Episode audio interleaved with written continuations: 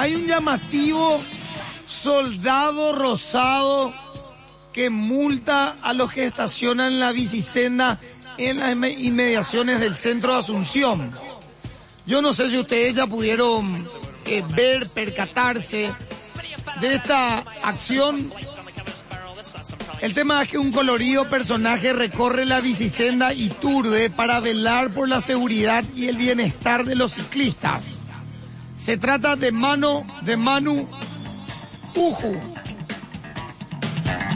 Manu Ariz, Arciso, Manu Arciso. Bueno, se trata de Manu Arciso, artista y actualmente soldado antiestacionadores en la bicicenda. Ya está en línea el soldado rosado. Manu, ¿cómo está soldado? ¿Todo bien? ¿Qué tal? ¿Qué tal, Turrini? Alviso es mi apellido. Ah, ¿eh? Ah Alviso. A-L de corta y S-O. Alviso. Acá me pusieron primero Ah. Arciso, después me pusieron Uju, pero es Típico. Alviso. Es Alviso, típico esto. Ah, Bueno, típico. eh, y, ¿y cómo se te llama ¿Cómo dentro de este? Súper bien, papá. ¿Cómo se, se te llama dentro de este personaje? ¿Como el soldado rosado o como Es Manu? un soldado rosado, es un soldado rosado. Yo trabajo...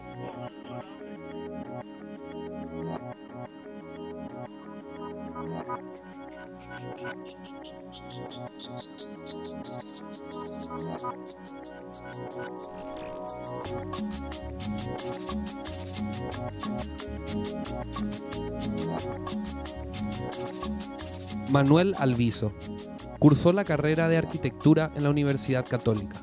Cuenta con una amplia experiencia laboral en el campo publicitario, POP. Se formó en la carrera de actuación para teatro, cine y TV en el Centro de Investigación y Divulgación Teatral de Agustín Núñez, El Estudio. Participó de En Proceso, Maqueta Teatral y, de nuevo, otra vez y una más, proyectos de la compañía En Borrador, Teatro en Construcción a cargo de Paola Irún. En los últimos años participa en exposiciones colectivas, entre las que se destaca la selección 2017 del Premio Matiz, Zona Goya, la muestra por las 108 memorias innombrados y Demo, Proyecto Democracia en Tránsito. Actualmente trabaja de manera independiente en artes escénicas y visuales como artista y productor. Su obra se experimenta entre el objeto, la performance y el video.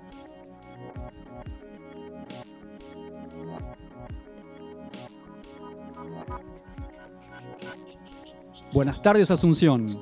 Somos Nico Martínez Y Omar Beretta, y juntos hacemos puto el que lee. un podcast sobre literatura sudamericana no heteroconforme. Y censurados de Instagram. Censurados en Instagram, pero al aire en el planeta Tierra y en toda la galaxia. Hoy estamos con Manu Alviso. Hola Manu, ¿Qué tal? ¿Qué tal? Decime, somos los primeros en pronunciar bien tu apellido. Son los primeros en pronunciar bien mi apellido. Veo acá los, los muñequitos. Van saliendo muñequitos. sí, es. No. ¿Cómo entro a la entrevista? Eso es que Entrá en la entrevista, Ok. Nico. Entrá, Eh, preguntame por qué esos muñecos. Ok, bueno, dale. ah, bueno. y es que soy puto y me gustan los muñecos. Va por ahí. sí. No, los juguetes Bueno, son. ¿quién no tuvo una fantasía o algo así de niño con sus muñecos, verdad? O sea, va, no sé si soy el único que estoy revelando. No, así. muchas fantasías con los muñecos y mucha resistencia a través de los muñecos, en- de mi parte al menos. Porque tienen una nota bastante clara, porque son así eh, muñecos militares, los soldaditos, los, esos que venían así en balde, que venían 800 soldaditos, pero todos intervenidos. Intervenidos con el color rosado, que es un color que adopté hace Ok. algunos años para definirme. Un El color- rosado te define. El rosado me define. Por puto me define porque, porque es de valientes usar rosado. Ok. Es de valientes más en esta sociedad, hablando de la paraguaya, no sé de los, otros países qué tal. El rosado tiene mucha, mucha historia en, en mi vida personal, ¿verdad? Y creo que exterioriz- exteriorizar ese color a, a los objetos, a la vestimenta y a, a, otros, a otras cosas, eh, eh, a partir de ahí hay mucha resistencia a una sociedad que todavía se asusta por un simple color. Ok, ¿y lo militar? Lo militar viene eh, a raíz de, de historia familiar también de mi padre. Mi padre es un ex militar. Ujú. Sí, tu último proyecto, Homonimia, Homonimia. justamente tiene mucho, o sea, tipo, es como un- enfrenta justamente toda una historicidad de un Manuel Alviso militar Exacto. con un Manuel Alviso puto. Exacto, exacto. Y es la búsqueda de identidad, ¿no? Eh, esa obra trata de, de definirnos, de saber quiénes somos. Y en este caso, mi padre y yo compartimos el mismo nombre. Y es muy difícil también eh, eh, empezar a, definirte siendo que te llamas igual a otra persona que no comparte nada de tus puntos de que no comporten nada de, lo que yo soy. O sea, que es, difícil redefinirme como Manuel Alviso teniendo a ese, teniendo a ese personaje como, como, como es mi padre, ¿no? Un militar que, que siempre ejerció y sigue ejerciendo. Él tiene 85 años y sigue ejerciendo. Claro, eh, el porte, el, el, así, tipo, la actitud de soy, fui y voy a seguir, voy a morir como milico. O sea, exacto, exacto, Ahí tenemos una, bueno, es un registro mundial, ¿no? Pero en Sudamérica especialmente, con este machismo, los papás que tienen hijos putos, es esta, esta, doble, esta doble vergüenza ¿no? familiar y ante, y ante los pares. Ahora, sin embargo, esta quizá nos construye por oposición, ¿no? ¿Vos cuán, cuánto crees que el hecho de haber tenido un papá en las antípodas de, de tuyas mm. eh, te ayudó a construirte o a identificarte en quien vos sos hoy militando el rosado en la calle de Asunción? Uf lo que pude construir es gracias a él. Yo creo que si, sin este personaje no, no, existía en mi vida, yo capaz era diferente a lo que soy hoy. Creo imaginarme siempre eh, eh, homosexual y, y, claro. y, todo lo que soy, pero desde otro, desde otro ámbito, un poco capaz, un poco más eh, amigable. Eh, una de las frases que, que, recuerdo de él es, es muy jodida porque me decía, eh, vos podés ser todo lo que quieras, menos 108. ¿En serio? Y eso aprovechando acá que hemos hablado del 108 un par de veces, para toda la audiencia que no es paraguaya, ¿quieren explicar en un, un en un minutito Ahí. cuál es este concepto del 108? Bueno, el 108 es un número que se le, eh, se le asignó a las personas homosexuales durante la, la época de la dictadura, donde hubo una cacería de brujas, por así llamarlo, una persecución a, a personas eh, homosexuales, eh, en su mayoría hombres. El estigma de ese número eh, sigue hasta el día de hoy, donde el, el insulto por excelencia de, de, las personas heteronormadas hacia una persona homosexual es la connotación del número 108. Y nada, hay espacios en los cuales ese número se evita. Sí, en las chapas de los autos. Las chapas de los autos no puede tener 108, salta. Los, los, los números de las casas. Los números de las 107 casas. al 109. No, y socios en clubes, en clubes Claro, de fútbol también. clubes, el que sí. le toca el 108 creo que... No, no le toca. No le sea, toca. no le toca. Em, te quería preguntar, ¿dónde, ¿dónde expusiste esta obra? Eh, homonimia las puse dentro de lo que es Demo, pro- eh, Proyecto Democracia en Tránsito, eh, en febrero de este año, del 2019, en el Museo de las Memorias, justamente, que es un espacio que con mucha carga histórica eh, de- dentro de lo que fue la, la dictadura en nuestro país. Pero vos nos estuviste comentando que normalmente vos preferís que tu obra no, no, no esté alojada en galerías o en... Claro, es una postura, trato de, de buscar esos espacios independientes. Eh, yo me muevo de esa manera, de, de una forma muy, muy independiente, muy perfil bajo, por así decir, aunque puedo llegar a ser un poco llamativo. Eh, pero trato de buscar esos lugares disidentes también en, en donde pon- poner un arte así, en donde poder tirar todo mi mundo, mi imaginario, que, que no esté catalogado eh, bajo los parámetros eh, de, de personas que puedan decir esto sí, esto no. Trato de, de evitar que, que mi arte tenga un aval externo al Claro. propio. Y Claro. eso no le quita importancia a lo que uno está diciendo a través de, de eso, ¿no? Claro, y eso se ve reflejado muchísimo en todo lo que haces, que es básicamente intervención. Básicamente intervención y empezó siempre jugando con los ju- juguetes, yo trabajo mucho con juguetes, eso fue decantando a, a estas figuras militares Ujú. y a su vez eso fue mutando a, a incorporar o a, a- o asumirme uno de estos juguetes. Entonces ahí es donde mis soldados cobran vida a través mío y a través de, de unas amigas también que me han ayudado en algunas intervenciones públicas. En formar un escuadrón de, de soldados donde cada color eh, va defendiendo una causa. En literatura tenemos alguna, en literatura sudamericana tenemos algunas fórmulas comerciales ganadoras donde encontramos algunos escritores que están escribiendo en castellano neutro, con personajes que capaz tienen un nombre que no es de, medio de ningún lugar y que no hay ninguna nota de pertenencia, no hay un, no hay un che, no hay un guacha, no hay un nada y eh, porque eso, bueno, se puede vender a todo Iberoamérica y hay un fin comercial. Con respecto a la creación artística, estar afuera del circuito de galerías que venden a coleccionistas, a instituciones, entidades financieras, ¿te parece que es una forma de mantener la independencia, de vivir con más eh, espontaneidad el tipo de manifestaciones que vos haces? Yo creo que sí, yo creo que sí, que eso también ayuda a que, a que lo que salga sea muy genuino sobre todo eso, que no estar pendiente de, como dije, del aval eh, externo, sino que defender eh, lo que quiero decir en ese momento con el objeto que esté, que esté fabricando, ¿no? Va por ahí. Y siempre eh, que esté contando algo de, de, lo nuestro, de lo cotidiano nuestro y contemporáneo en este caso. Hay, hay obras que que hablan sobre los problemas de la tierra, hablan también de, del agua y, así. Mi mayor fuente siempre son las noticias, ¿no? Y a partir de ahí empiezo a jugar eh, con lo que está pasando a situación, en, en, situación país y eso lo llevo a ese lenguaje lúdico que a través de juguetes, de colores inofensivos voy contando mucha crueldad.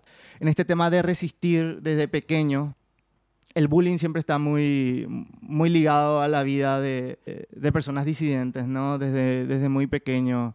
Eh, en estos días estuvimos hablando con, con Omar, ayer estuvimos en una charla también donde la infancia es un, un periodo en el cual mucha gente piensa que los niños no tienen eh, voz ni voto porque no saben lo que quieren y en contrapartida todos los que vivimos nuestra propia situación somos muy conscientes de lo que, de lo que atravesamos y de lo que nos, nos está pasando y de lo que experimentamos a nivel emocional justamente en esa etapa eh, de infancia. a partir de eso es donde yo agarro eh, todo el tema lúdico y de juguetes porque creo que es una manera súper sencilla y básica de mostrarle a los adultos la importancia de, que tiene la niñez a la hora de, educar, de educarnos como eh, personas civiles dentro de una sociedad donde la diversidad es, inevitable. Entonces romper todos esos paradigmas. Y hay una, una anécdota muy, muy simpática para mí ahora, pero es jodida que, que, desde chico, obviamente, a mí me, me atraían mucho los juguetes eh, destinados para las niñas. Y en la resistencia, como decía hace rato, eh, empezaba a buscar formas de pasar eso, eh, pasar el filtro de mis padres para poder tener los juguetes que yo quería. obviamente que nunca logré que me compraran una muñeca eso ya iba a ser. Eh, igual me las compraba a escondidas, pero hay la anécdota de, de los ponis. Yo, colecciono caballos, caballitos, ponis, y eso me, me, me, evoca mucho a la infancia, que, era, que fue la, la, primera vez que canté victoria ante, ante mi padre, sobre todo, al pedirle que me compre un, uno de estos caballos y decía, yo quiero el caballo. Y él me decía, no, pero eh, tiene mariposas y, eh, eh, claro, está muy adornado para, no querés otra cosa. No, no, no, quiero este caballo. Yo evidentemente ya sabía que eso era un objeto asociado a, a, las niñas. Y nada, y me los compraban porque eran un caballo. Y nada, y eso, eso para mí es una gran victoria. Y ahora de grande siempre coleccionando estos objetos en varios formatos también, me encuentro con que estos personajes de ponis eh, simbolizan eh, la lucha anti-bullying. Eh, hay un caso de, un niño de nueve años de Estados Unidos que fue nombrado como detonante de acoso por el simple hecho de llevar al colegio una mochila de mi pequeño pony. Entonces, los de la, institución le pedían a los padres que eh, el niño ya no lleve eso porque eso era lo que provocaba el bullying hacia él. Eh, y, justamente ahí es donde estos personajes cobran otra importancia para, para la gente disidente, ya que simbolizan eh, la total libertad y, y el repudio al bullying, de que uno puede expresarse como, como quiere, como Pero uno para es. esta gente tonta, eh, para esta gente ve como asumo que ve la cuestión del bullying como una cuestión el punto es que no pase que no se vea que no se note cierto grado de relación con la cuestión de si una mujer no quiere que se le viole que no salga con Con falda con, con corta. falda sí. corta con shortcito ajustado Tenemos consenso de que este tipo de medidas, de evitar que el niño vaya a- con, con atributos no heteronormativos, estereotipados del género que la sociedad quiere que él performe, tienen que ver con, bueno, el sistema capitalista reproductivo, que quiere que haya solamente parejas heterosexuales monogámicas que tengan progenie legítima, que aporten mano de obra barata para seguir este, cumpliendo con el proyecto capitalista, y eso nunca más. nunca más Nunca más. Nos vamos a una pausa musical. Nos musicaliza Manu Alviso. Nos vamos con este himno de Now Recomendados, pinchando en 3, 2, 1. Uma foto, uma foto estampada numa grande avenida. Uma foto, uma foto publicada no jornal pela manhã. Uma foto, uma foto na denúncia de perigo na televisão. Uma foto estampada na avenida, uma foto publicada no jornal, uma foto na denúncia de perigo na televisão. A placa de censura no meu rosto diz: não recomendado à sociedade. A tarja de conforto no meu corpo diz: não recomendado à sociedade. A placa de censura no meu rosto diz: não recomendado à sociedade. A de conforto no meu corpo diz: não recomendado à sociedade.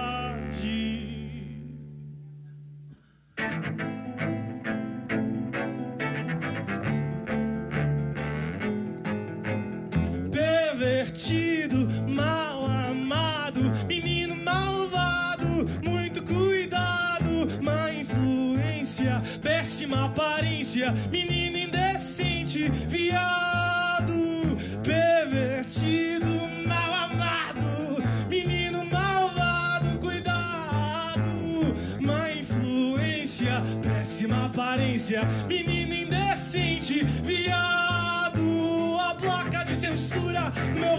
diz: não recomendado à sociedade. A tarja de conforto no meu corpo diz: não recomendado à sociedade. A placa de censura no meu rosto diz: não recomendado.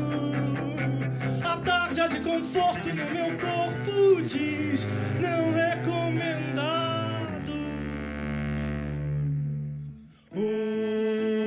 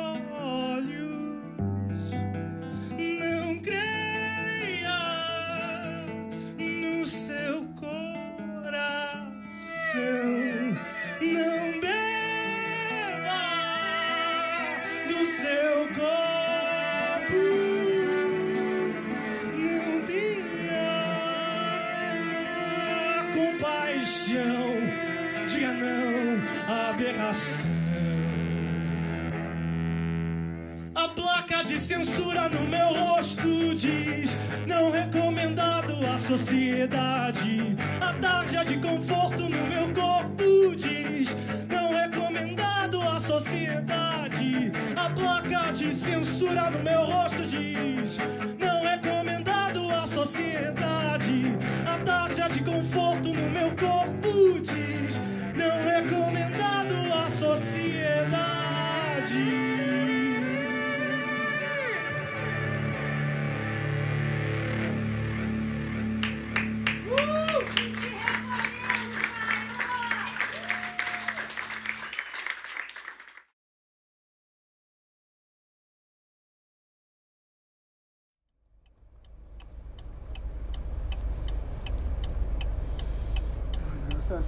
¿y estos 30 años de democracia para vos qué significa? No, normal, yo aquí. Disfrutando de mi sueldo y de mi ganancia que hice de todo en esa época. Lo que todos ustedes disfrutan es mi ganancia. ¿Qué fue lo más difícil que te tocó vivir en época de dictadura como militar? No, lo mejor. Lo mejor. Claro que sí, el, el apoyo de los drones, el apoyo de todo. Pero después no, este, hay una situación que yo quiero ya explicarle a este nuevo presidente. Si puedo, si no, voy a dejar. Bueno, en una época, por ejemplo, Argentina y Brasil tendía hacia el comunismo. Y entonces esto le preocupaba a los Estados Unidos, que domina América Latina. Entonces ideó para frenar esta avalancha comunista de Argentina y Brasil, instalar gobiernos militares. Y en ese momento le tocó a Stroessner Paraguay y el otro, todo, toda América Latina, gobierno militar. Bueno, y después con el tiempo, con el tiempo, el gobierno militar se estaba volviendo dictatorial. También le preocupaba a los Estados Unidos y ideó quitar el gobierno militar e instalar el gobierno civil.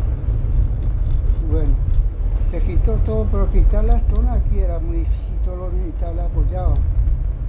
Entonces le llama a Rodríguez y le dice a general Rodríguez, que era el comandante de, de la caballería, el único que podría hacer, le dice que, que haga golpe contra Astorne, su pariente, porque su hija está casada con su hijo, y haga contra Astorne y le borramos la orden de este tenía una orden de como de mandar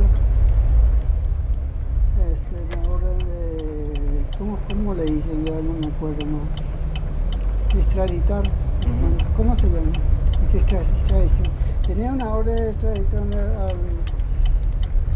a los Estados Unidos por tráfico de drogas este, Rodríguez. Entonces le dice que vamos a borrar esta orden de extradición, pero usted haga el golpe contra Astrones. Y ahí sí hizo el golpe y me tocó llorar con este regimiento y mandó a hacer este, una fiesta. Yo, Machuca, y me mató a un músico a apoyarse para que yo salga de ahí. Ese.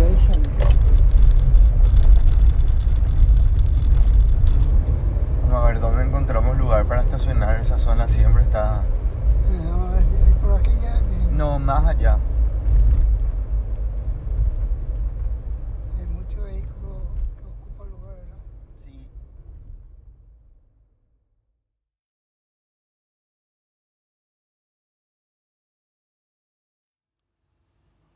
Acabamos de escuchar parte del audio que acompaña una muestra tuya, que este es un diálogo que vos mantenés con tu papá cuando lo estás llevando a sacar su cédula, ¿no? Exacto, exacto. Eh, la obra se llama Homonimia y nada, es una instalación de objetos míos y de él que están enfrentados y como atmósfera es eh, este audio que, que es nada, es un diálogo entre padre e hijo y de repente le hago algunas preguntas específicas y de sorpresa él empieza a explayarse dentro de ese tema que es el fragmento que se escuchó y, y nada, y sucede la magia ahí, sucede la magia que pensé que no me iba a dar nada. El ir y estar grabando ese diálogo ya, ya para mí ya tiene un valor para la obra, pero ese fragmento que escuchamos, digamos, es la cerecita. También eh, uno puede graficar o imaginarse eh, dentro de toda la crueldad que puede tener una persona militar, la inocencia, ¿no? De, de, de cómo, cómo ellos veían también lo que estaba pasando, negando todo lo que estaban haciendo realmente. Y, Claro, y nada. háblalo en un momento sobre. O sea, tipo, dentro mismo de su concepción de la distancia entre un gobierno civil y un gobierno militar. Exacto, exacto. Como si fueran formas de gobierno. ¿no? Exacto. El, el gobi- el- la- en- ¿Cómo era? El gobierno militar se empezó a volver dictatorial. Era tipo el proceso. Claro, era así por rebote. eh, claro, así casualmente. Casualmente, ¿verdad? O sea, hubo un brotecito. vamos a, a reprimir un poquitito a la Claro, gente. Y que- nada, pero también ahí se, se exponen eh, los distintos grados de víctimas dentro de, un, de una dictadura, ¿no? Están las víctimas directas, que son los desaparecidos, la gente que, que fue violentada eh, en todos sus derechos, y, y la- estas víctimas que, que no tuvieron opción o, o que la opción era eh, meterse en lo que es eh, la escuela militar y formar carrera desde ahí, intentando eh, tener un, un mejor pasar también, ¿entendés? Y dentro de esa inocencia, entre comillas voy a decir, porque Que es un aparato de captura, Exacto, militar también. ¿no? O sea, exacto. tipo, por- Y por decante eh, ahí estamos nosotros, los hijos de, Ujú. que somos víctimas, entonces también nos Claro. toca eh, el asumir eh, que tu familia, de cierta forma, capaz mi, mi viejo no fue el, el- el- el peor de todos, pero sí formó parte. Y negar eso es negar toda mi historia también. Entonces, pero para mí justamente el arte también es eh, salvador, ¿no? Y entonces a partir de eso uno va lavando. No la culpa, porque sería muy argel decir que yo soy culpable también cuando Claro. te toca de rebote, pero, pero de cierta manera hay eso, ¿no? Hay e- esa, esa incomodidad Sí. de estar metido dentro de un núcleo familiar así. Este es un programa sobre mm, literatura sudamericana, pero yo no puedo evitar traer acá a un poeta inglés que se llama Tom Gunn, que tiene una relación muy complicada con su padre, como todos nosotros. Mi papá también muy pro, no, muy no, pro dictadura, absolutamente. Y eh, tiene una línea en un poema que es sobre Alejandro Magno, reflexiona sobre su padre. También un hijo pansexual, moderno, viajero, que tenía un padre eh, heteronormativo, estereotipado, machote, y tiene una línea donde dice, padre, ¿eres una advertencia o un ejemplo? Y ahí yo siento como muchos de nosotros nos hemos conformado en quién somos, no siguiendo un ejemplo, sino construyendo una oposición. Yo desde niño dije, bueno, mi papá es homofóbico, racista, antisemita, xenófobo. Si está equivocado en lo de homofobia, porque yo soy puto y está en contra de mí, seguramente está equivocado en todo lo demás, ¿no? Y yo creo que eso, como construirme en la oposición, me permitió ser quien soy. Pero rescato lo que dice Manu hace un momento, de podríamos también habernos tirado de un puente, ¿no? Porque, eh, porque hay que, hay que, hay que ser niño. Es una cuestión justamente de poder identificar que la autoridad, entre comillas, ¿verdad? Eh, Nos está dando un discurso al cual nosotros tenemos que pertenecer y cuando uno empieza a da- darse cuenta que uno, o sea, no puede pertenecer a ese discurso heterosexual, uno empieza a desconfiar de los otros rasgos de esa autoridad e inclusive después empieza a desconfiar de muchas otras autoridades, la iglesia, la sociedad, la escuela, la universidad, la ciencia.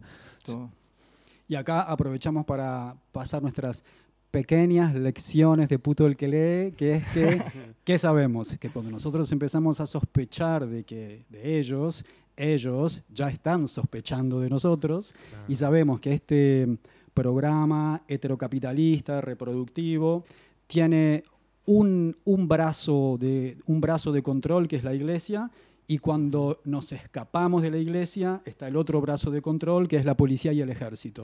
Y a los que nos han tocado o un tío cura o un papá milico, bueno, como que lo vemos de primera mano. Así es, así es. Y cuesta, por eso hace rato antes de terminar el primer bloque hablaba de, de la resistencia de- desde pequeños, ¿no? Como, y, e inconsciente, ¿no? Uno intenta ser quien es y, y de grande se, se analiza o, y, y decís, wow, o sea, ¿cómo, cómo la fui batallando? Hoy por suerte puedo ser lo que soy. eh, Un unicornio sentado un en un unicornio programa de cerrado. claro, claro, pero esas son las libertades que, que Pero nos si me hubieran tomamos. dicho cuando yo era chico que iba a poder estar a, lo- a mi edad en un programa con peluca rosada entrevistando un unicornio, hubiera dicho, ¡guau, loco!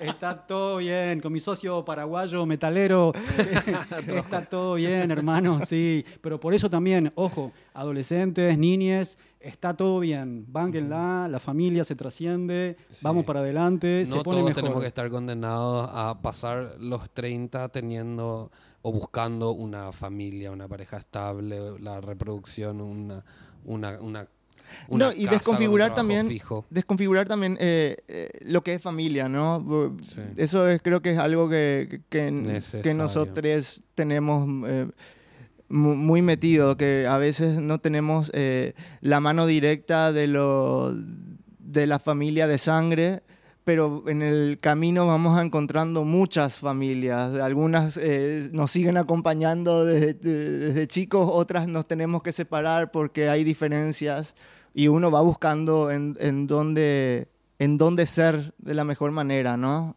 Y esa es la familia que después te termina adoptando o uno Ujú. termina adoptando esa familia, esa cosa recíproca Claro, de, de- del normal. cuidarnos, de... Y ahí todo lo que podemos aprender dentro del colectivo, ¿no? Justamente anoche estuvimos los tres en una actividad del Centro Cultural Juan de Salazar, de las compañeras de la agrupación Transitar, en, en este conversatorio sobre lecturas trans, donde ellas hablaron bastante de esta cuestión de son expulsadas de sus familias a una edad muy temprana, cómo se van rearmando y reensamblando, y este concepto de manada del que habla Leonor Silvestri, pero estas nuevas formas de vincularnos en forma sexoafectiva responsable entre todos nosotros, que no necesariamente tiene que reproducir al modelo heteronormativo de pareja. Que no debería reproducir eso. Si alguien quiere estar eh, en una, rela- si- una relación monogámica con una persona porque es su elección y son felices y lo deciden ellos y son libres, Oh, bueno, acá se me están riendo. Pero, pero bueno, pero, pero, eh, pero los que queremos estar por afuera de ese sistema, bueno, hermano, vengan. Claro, poder, o sea, tipo, porque nunca tuvimos tampoco muchas, muchas referencias al respecto. Hoy en día empezamos a tener ciertas referentes de colectividades, nuevas alianzas, nuevas bla, bla, ah, y Ujú. nosotros podemos empezar a contemplar, ah, mira, pero acá hay una comunidad de personas que tienen algo en común conmigo, que lo experimentaron así, tienen esta historicidad, y empezar a configurarnos más o menos más en función a lo que nosotros queremos ser sin esa limitancia tan, tan radical, ¿verdad? Sí, y sin copiar los modelos eh, también, por más que sean de nuestro colectivo, sin extrapolar modelos europeos o estadounidenses, porque nosotros estamos en Sudamérica y tenemos que armarla como viene acá. Claro. Manu, ¿querés contarnos del próximo proyecto en lo que estás trabajando? Bueno, estoy trabajando eh, en una exposición individual que la voy a llevar a cabo el 15 de agosto eh, en, Espacio Bruto. Muy, muy buena onda que los chicos eligieron, me eligieron eh, y mi trabajo eh, para, para llevar una exposición eh, en solitario esta vuelta, ya que siempre estuve en col- colaboración con otros artistas. Y ahí voy a explayarme en todo esto que estuve contando en el imaginario, que va a transitar todos estos juguetes militares, pero también va a ir mostrando otras aristas, también mostrando eh, la iglesia, eh, el daño que nos hace eh, esa institución. eh, no puedo ser parcial ahí. Y nada, y cómo el Estado también eh, está jugando con, con la información que se manipula, porque como dije hace rato, eh, yo trabajo a través de la información que los medios nos tiran hasta cierto punto, pero eso otra vez lo, lo vuelvo a, a- a desglosar y a mostrar de una forma eh, un poco más directa, pero maquillada de una forma lúdica, para ver si, si la gente empieza a comprender la situación que- en la cual estamos pasando. ¿Tu papá va a tus exposiciones? No, ¿Sabe de tus exposiciones? sabe, pero no... Y- ¿Pero conoce un poco del contenido? Un poco sí, pero es una persona muy cerrada. Entonces eh, ¿No le llevarías, o sea, les ha invitado? le he invitado varias veces, tanto a las obras de teatro como a las exposiciones, pero Ok. pero, pero no. Por ejemplo, para el audio que escuchamos es una conversación que eh, tuve su aval de grabarlo. O sea, le, le- le dije, mira, te voy a Ok. grabar, eh, saqué el celular y vo- voy a grabar Ah, acá. no fue espontáneo. No, o sea, fue espontáneo porque en la tensión que existe entre nosotros, realmente que el teléfono estaba encendido y grabando eso. Era lo mínimo, era- claro. era claro. un factor Entonces. Después descubrí la- las joyitas que, que, que, Que ofrecía que- que audio, apareció claro. en, en ese audio. Sí, es un audio de, de más de 30 minutos que yo lo reduje a 13. Que en una primera edición de corte de audio había mucho silencio, porque me parece que es, uff, el silencio en nuestras familias, en las familias paraguayas, eh, es uno de los pilares de esto no se habla. Sí, Entonces, eh, y seguimos repitiendo esa fórmula por comodidad a veces. De mi parte hay muchos silencios que son súper cómodos para no, para no meter más leña al fuego, pero también eh, con la conciencia de que, de que hay un basta ya. Del, del nunca más que estamos repitiendo constantemente y el callarnos nunca más. Y empezar a hablar de estas situaciones desde la familia, en todas las instituciones y desde todos los medios que cada uno maneja, ya sea radio, eh, arte, li- literatura, el periodismo. eh, Sí, y no es una no es una moda, como hace poco tiempo dijo Bergoglio, el actual papa, sino que es una forma de activismo urgente y necesario, porque en el no hablar de estas cosas, y especialmente en el no tener educación sexual integral en las escuelas, es que nos matan todos los días, especialmente a nuestras compañeras trans. Así que esto es, es- importante, esta, nunca nos van a callar, nunca nos van a callar porque, bueno, porque la vida nos va en esto. Después uno termina aprendiendo a hacerse enemas en la historia de la faraona. Exacto. Así, tipo, Estos ok, no nos personajes nos cuenten. educan. claro, eh, pero no siempre nos hay, un, cuenten hay si un quieren, pero- personaje, siempre hay un personaje externo que nos va educando en, en nuestras sexualidades. Eso Eh, siempre va a pasar. Sí, pero podría ser un poco más amigable y hay ciertas cosas que por protección y por cuidado Totalmente, podrían venir eso sí, directamente de las personas más allegadas, que son nuestros Sí. familiares más cercanos, que son los padres o herramientas hermanos. para contrastar. Bueno, y ahí por eso lo que se está jugando ahí es el cambio de paradigma y una gran inversión de los roles de poder, porque en el momento en que empecemos a tener educación sexual integral efectiva en las escuelas, este relato binario convertido en una verdad, entre comillas, natural, entre dos comillas, se empieza a desarticular y los niños van a poder entender sin la angustia que tuvimos que pasar nosotros, que somos libres de ser quienes realmente somos. Eh, hay una cuestión que estuvo pasando en, en Twitter eh, la semana pasada a través de las declaraciones de una modelo que se declara pro familia y nada, entre las discusiones que hay en, en- en la red, un, un amigo tuitea eh, y le desea a este personaje, eh, ojalá que todos tus hijos te salgan gay.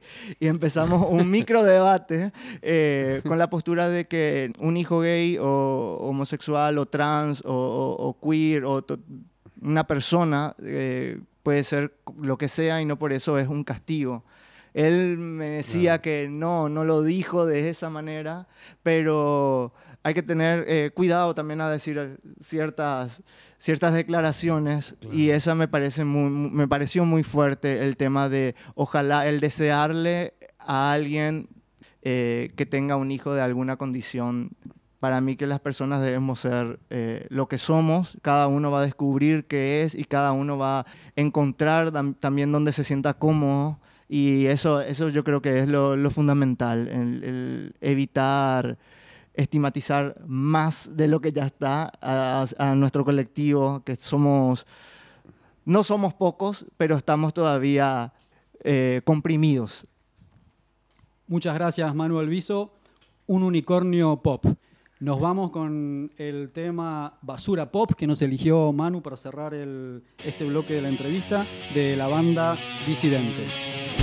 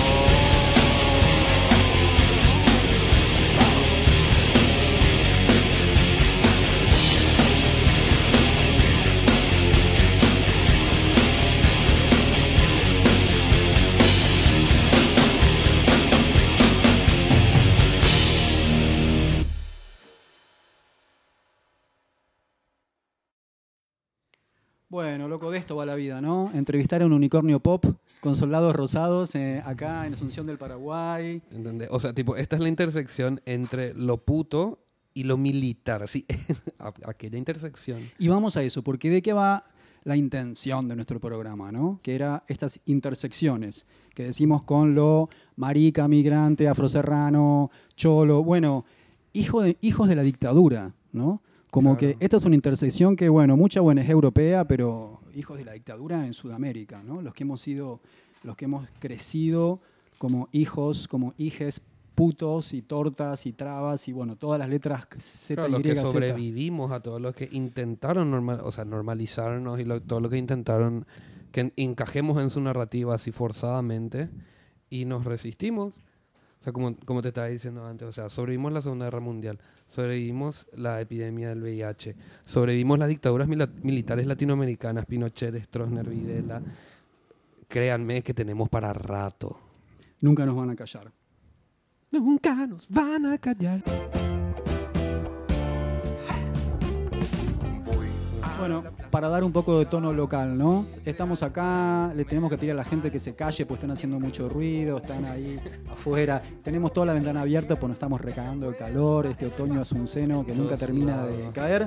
Y pasa nuestro ingeniero en sonido, así, caminando, con un charuto así grande, tipo, no ¿Cuál sé qué, saumerio, no sé qué. Y yo digo, estamos grabando, ¿qué onda esto? Señores, Sudamérica es lo más grande que hay. Bueno, como volvamos a Bourdieu. yo le estaba contando a Omar sobre una anécdota de una amiga que había posteado en Facebook que estaba buscando material para una investigación que estaba haciendo sobre la diferenciación de los roles de género durante la posguerra de la Triple Alianza. Le comenta a un muchacho a esta amiga que está buscando esta información y le dice, podés fijarte en el texto La dominación masculina de Bourdieu. Y debajo suyo sale un muchacho y le dice, un texto de Bourdieu para hablar, so- o sea, tipo, para hablar sobre la la- los roles de género en la posguerra de la Triple Alianza. Empieza a haber una discusión muy interesante porque este muchacho le responde, bueno, te habilita ciertas categorías que se pueden utilizar como herramientas para el análisis, pero al mismo tiempo me pongo a pensar en categorías propias de otras sociedades que tienen otra forma de relacionarse entre ellos, que tienen otras historicidades, otras realidades, y nosotros de repente utilizamos ciertos conceptos para tratar de analizarnos a nosotros. ¿Eso termina o no encastrando con nuestra propia realidad? Hay una producción teórica y conceptual que es de más difícil acceso, pero empezar a, desconfiar un poquito, por lo menos, ¿no? Reconociéndole a Bourdieu todo lo que le tenemos que reconocer, pero empezar a analizar sobre qué tan apropiado puede ser utilizar categorías absolutamente de otra realidad, de otra esfera, de, que se utilizan para analizar otros vínculos en otras sociedades, para analizar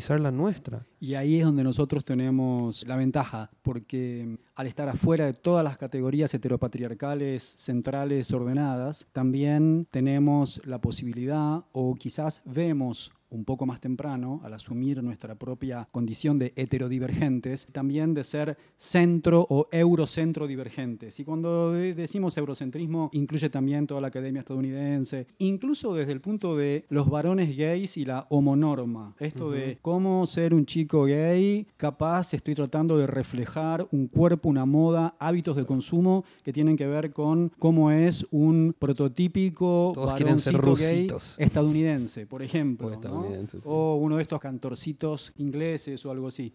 Con Nico hablábamos más temprano de, bueno, releímos un montón de veces el discurso de Rita Segato en la apertura de la Feria del Libro de Buenos Que está Aires. buenísimo. Y ahí ella finalmente asume la- su descontento con el discurso de aceptación del premio Nobel de García Márquez de 1982, García Marketing, como le decía Fogwill, que ese discurso, la soledad de América Latina, ahí Rita se queja de que solo en el ojo de Europa nuestro continente puede alcanzar su plena existencia, ¿no? Y a nosotros como heterodivergentes, ya sea cual fuere nuestro camino por la vida, tenemos esta nueva posibilidad de poder romper con todos esos mandatos más fácilmente que las personas que están dentro, dentro de esos cánones familiares, laborales, universitarios, etc. Claro. Me hace acordar a, a este cuán budista.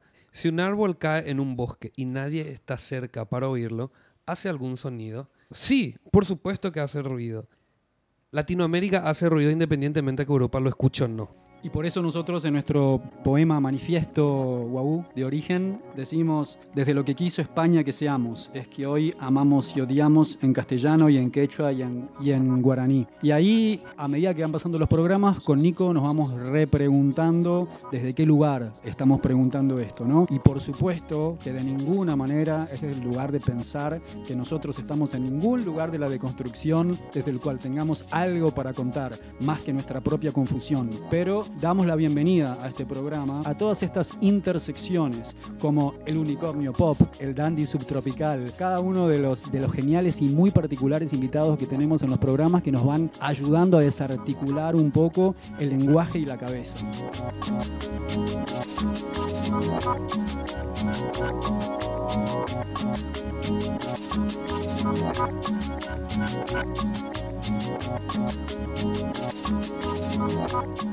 Vamos a terminar.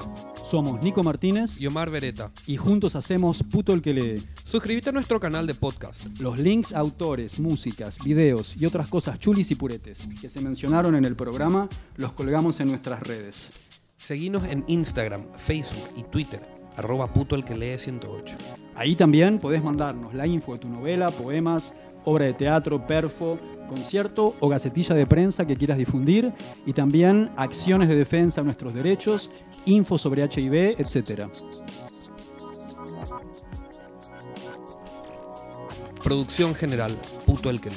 En Asunción nos da de comer Mango Tango Food.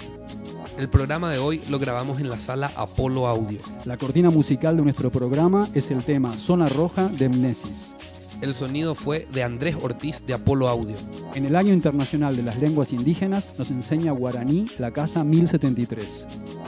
Agradecemos especialmente a, Octavio Linares, responsable de nuestra tecnología en sonido. a Nico Granada y al equipo del surtidor por la edición. Hasta, la, próxima.